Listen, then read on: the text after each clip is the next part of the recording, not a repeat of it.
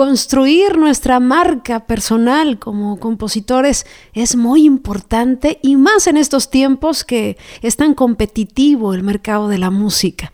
En este episodio te voy a compartir eh, por qué es tan importante construir una marca como compositora, como compositor y cómo puedes iniciar desde cero. Estás a punto de entrar al mundo de las compositoras. Una voz que somos todas, las compositoras. Un episodio más con ustedes, gracias por escucharme. Hoy hablaremos de la marca personal de un compositor. ¿Por qué es tan importante? construir una marca personal como autores, primero vamos a definir, ¿no? Vamos a entender, a ver, a ver, ¿qué es la marca personal de un compositor? ¿A qué se refiere? Se refiere a su estilo único, a su imagen, a su reputación, ¿no? En el mundo, en este caso de la música.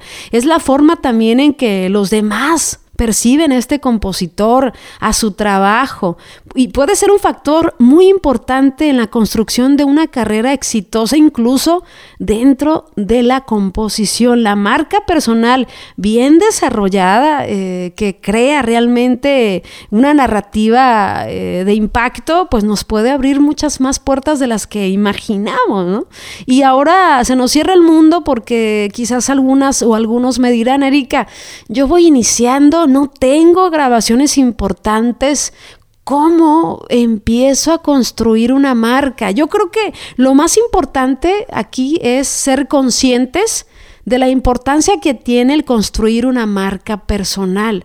Es mucha la importancia. Estamos en un mercado muy competitivo y a veces los compositores que realizan una marca personal con buena narrativa, con buena presencia en redes sociales, esto les genera más oportunidades, ¿no? Ahora, ¿cómo empiezo a crear mi marca personal como compositora, como compositor si voy iniciando? Yo creo que para iniciar, y te voy a compartir siete puntos que yo te recomiendo que debes practicar o que debes debes eh, poner ¿no? En, marcha para crear o empezar a crear una marca personal. Porque ojo, ¿eh? una marca personal no se construye de la noche a la mañana, es con el tiempo, es con la reacción que tiene el público, con la conexión que tú tienes, con el contenido que, compartes, con la constancia. Eso es lo más difícil. Empezar es fácil, ¿eh? Seguir insistiendo de alguna forma y seguir construyendo esa imagen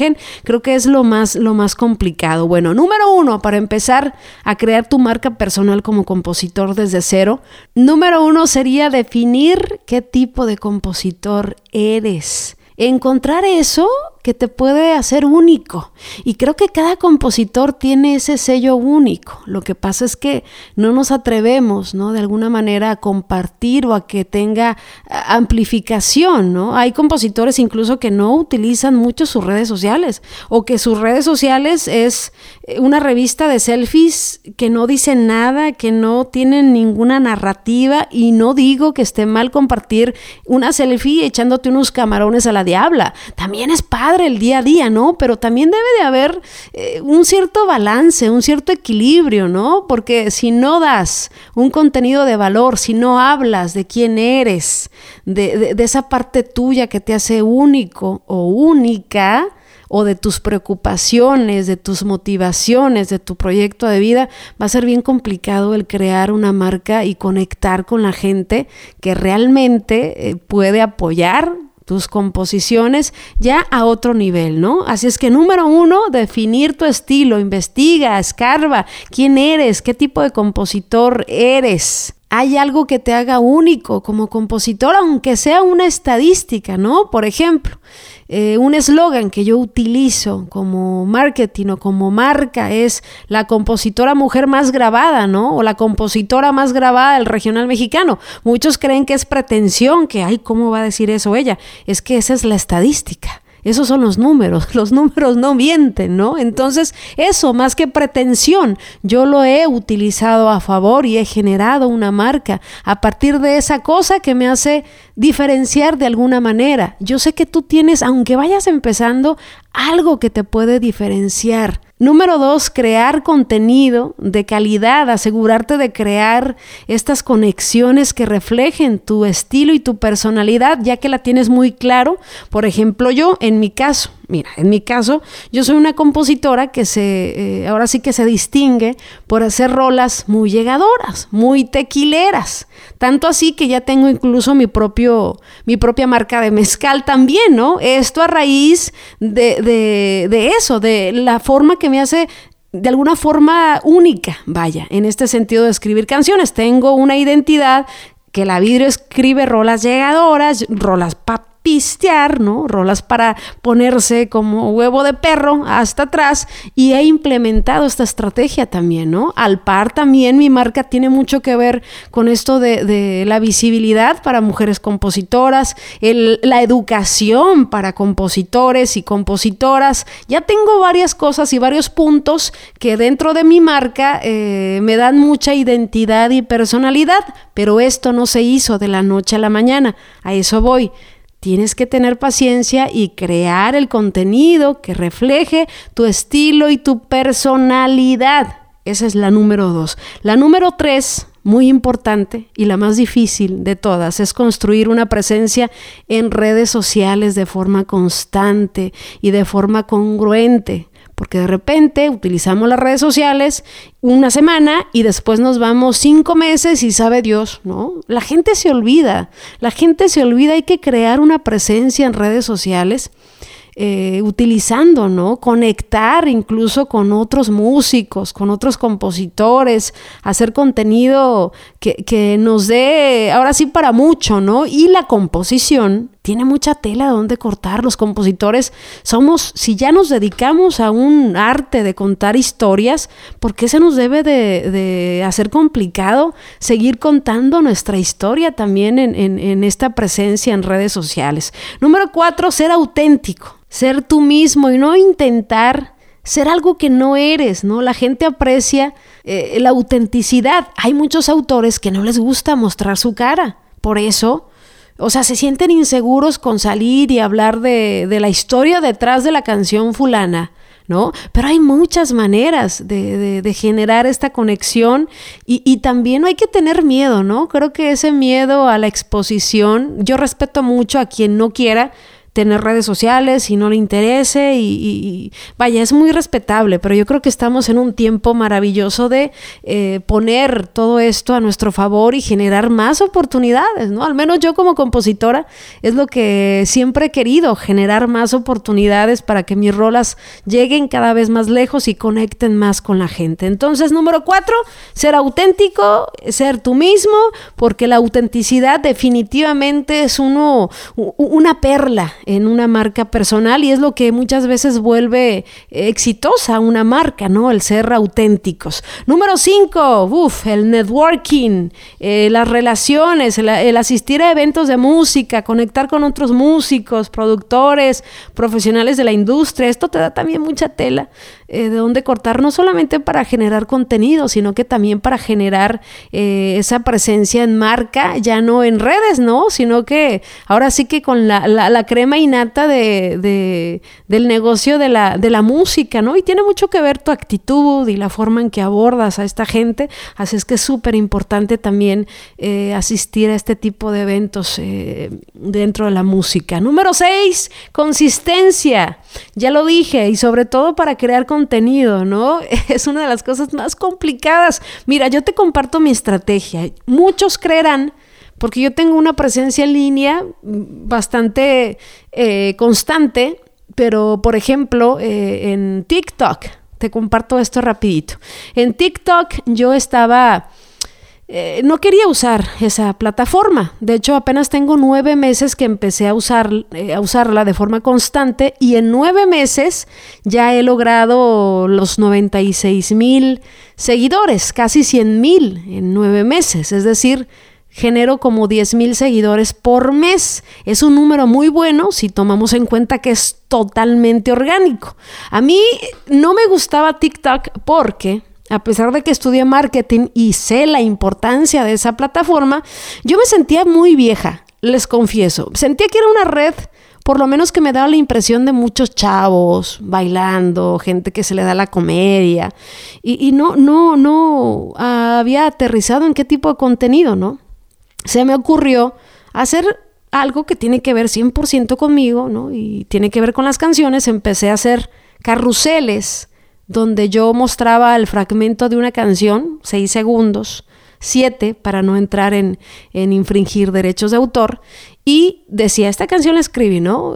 Las norteñas que escribí, esta canción, y yo dando la cara y con mi voz eh, aparte, ¿no? Una grabación que hice independiente. Esto generó muchísima, muchísima impresión en la gente, incluso hay algunos que llegaron al millón de, vistas.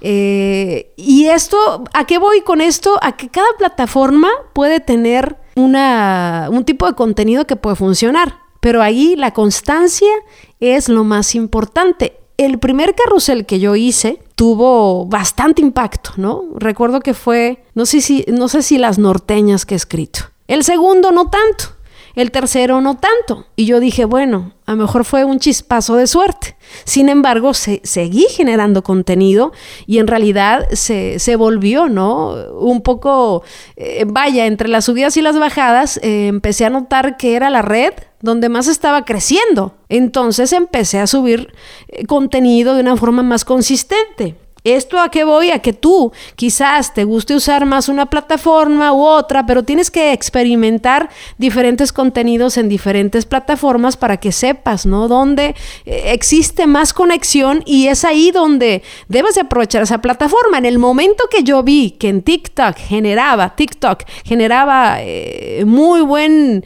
eh, tráfico, empecé a crear una acción. Dentro de los videos de carruseles invitaba a la gente a que fueran a a escuchar mis composiciones, que tenía un playlist ahí para ellos, y esto genera mucha acción, porque yo vi en las gráficas que empezó incluso a crecer, ¿no? Los seguidores dentro de mi playlist. ¿Y esto qué genera? Bueno, que haya más gente que sepa que escribiste estas canciones y que le late tu rollo y que escuche tus canciones. Eso es súper importante, la constancia, ¿no? El 7 y la última, aprovechar las oportunidades para mostrar tu música y construir tu marca personal. Aquí de esto de aprovechar cualquier oportunidad para mostrar tu música, yo siempre eh, he dicho que los compositores debemos de tener mucho cuidado en de repente mostrar canciones que no están registradas, por más que ya el derecho de autor en el momento que la canción es, eh, está eh, en, ya sea en tu computadora, en tu teléfono, pues ya tienes la seguridad de que se generó el derecho de autor, ¿no? A pesar de eso, siempre yo procuro no mostrar canciones que no estén registradas ¿no? Y de alguna manera si hago una dinámica en mostrar eh, mis composiciones eh, lo hago ya sea hablando de la historia que hay detrás de esa canción, el por qué escribí esa canción, el hablar un poco más de los procesos creativos, ¿no? Lo que eh, las historias, las anécdotas alrededor de esa, esa canción. Pero aquí en este, en este punto de aprovechar las oportunidades es que a veces como compositores nos invitan a entrevistas, nos invitan a hablar, hablar de nuestras rolas y, y yo he visto a varios colegas que pues les da flojera ¿no? Que no les interesa. A mí, ¿para qué me entrevistas? Creo que es importante tener visibilidad, incluso cuando vas empezando, si tienes a un amigo conoces a un compositor que ya lleva su trayectoria, dile que te invite a un en vivo para que le puedas hablar, eh, no sé, puedan tener una conversación muy orgánica de canciones. Eso genera, ¿no? Eso genera de alguna forma eh, que tú estés presente en el público que, lo sigue. Eh, esto de la promoción cruzada de te ayudo, ¿no? Hay que buscar siempre esas oportunidades y no esperar a que lleguen, porque al principio es muy difícil y complicado. Ya cuando te empiezan a grabar eh, y empiezas a crear una marca, pues sí llega la oportunidad de que te hagan entrevistas, de que hables de, este tema. Eh, vaya, eso creo que se va dando con el tiempo.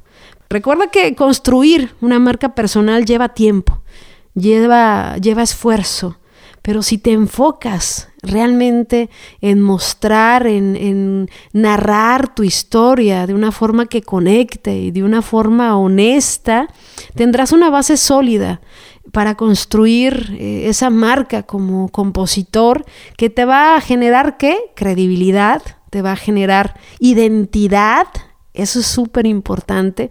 También te va a generar el que puedas en un futuro monetizar, ¿no? Y tener una, otra, otras fuentes de ingresos. En la actualidad, todas las plataformas, cuando llegas a cierto nivel de tráfico, puedes monetizarlas. Y es increíble cuando te das cuenta de que esos contenidos, aparte de generar, ¿no? Generar una marca, también te genera y te monetiza y recibes lana. Hay que diversificar también. Así es que espero que tú como compositor que arrancas o como compositor que ya tiene varias grabaciones, le pongas mucha seriedad a esto de crear una marca personal y si ya has empezado, preguntarte eh, qué tipo de compositor eres, qué valor estás dando para que no te desenfoques, ¿no? Y, generes esta narrativa muy congruente de que la gente te ubique, sepa, ah, esta es la, la, compositora que ayuda a los compositores, que sube información bien valiosa, ¿no? O, oye, esta es la compositora que hace unas rolas para pistear bien llegadoras. El otro día vi que estuvo hablando de cómo escribió tal canción. Yo creí que le había escrito un hombre. esta, esta narrativa y este enfoque eh, que tiene el público y cómo te percibe, percibe es tan importante y tan valiosa, hay que aprovecharla.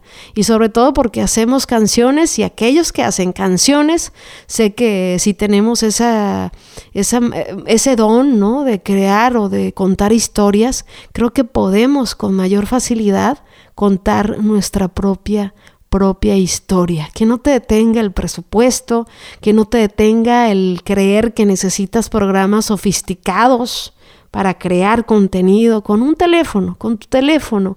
Creo que todos tenemos a la mano, ¿no? La posibilidad de tener un teléfono, grabarte, hablar quizás eh, de algo que, eres, de lo que eres, de tus canciones, mostrar procesos creativos, en fin, son tantas cosas que tenemos eh, a favor los compositores para crear una marca personal. Te dejo un abrazo y nos escuchamos el próximo jueves en otro episodio de Las Compositoras. Gracias por escucharnos, te esperamos el próximo jueves en otro episodio más de Las Compositoras una voz que somos todas. Recuerda seguirnos en nuestras redes sociales como Las Compositoras y darle seguir a nuestro perfil para tener más visibilidad en este podcast.